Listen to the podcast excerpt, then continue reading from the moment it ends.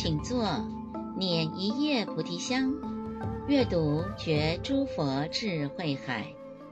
人的一生中，多多少少都曾迷惑。您有迷惑吗？您如何从迷惑中悟道？欢迎收听放香节目，阅读星云大师系列著作《迷雾之间》。本期由有容法师读诵。听话的艺术。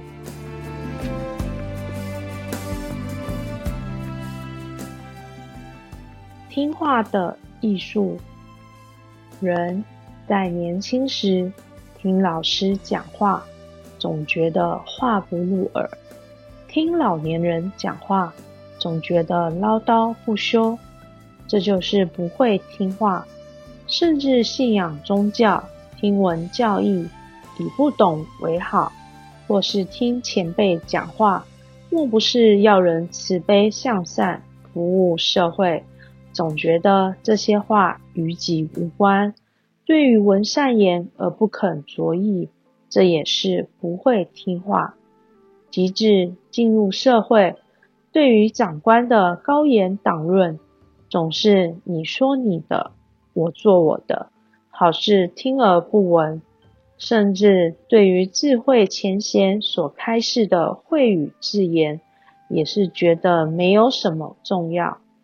如此人生，没有一句善言法语灌注到心田里，怎么能开出智慧的花朵呢？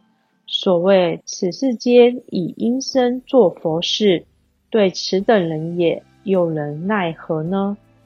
除了这许多不会听。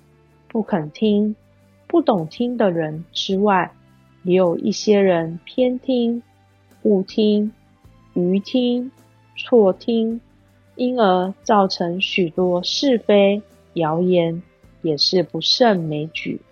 例如，蒋经国在世时曾说：“抗战其中，敌军的飞机来轰炸，有人问几架飞机，结果从是一架飞机变成十一架飞机，然后又从就是十一架飞机变成九十一架飞机。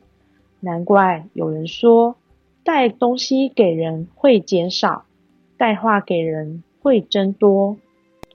所谓听话闻法，必须如气受雨水，不可以把水盆覆盖起来。以及一个人如果心存贡高我慢，则自语慧言就难以进入他的心中。如果你的心中有了先入为主的偏见、邪见，就像盆中有了杂质，即使再纯净的法水也会被污染。如果你的心如水盆有漏，则即使天降甘露也会流失。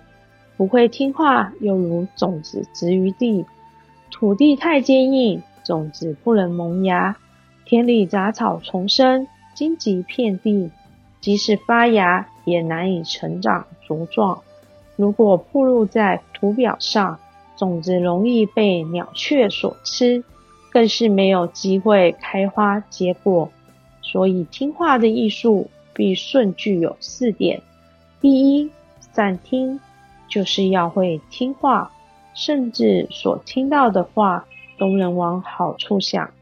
第二，兼听，所谓偏听则暗，兼听则明。听话要人两面皆听，才不会失去客观公允。第三，谛听，就是要用心听，注意听，听后还要用心思维记忆。第四，全听，听话不能只听一部分，更不能只听正面，不听反面，只听好话，不听坏话，要能全听，才能周全，才不会误事。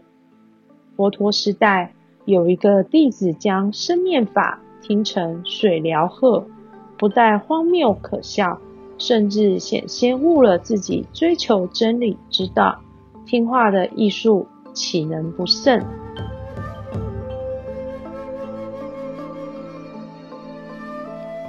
更多内容欢迎典藏星云大师全集或系列著作，感谢您的收听，我们下次见。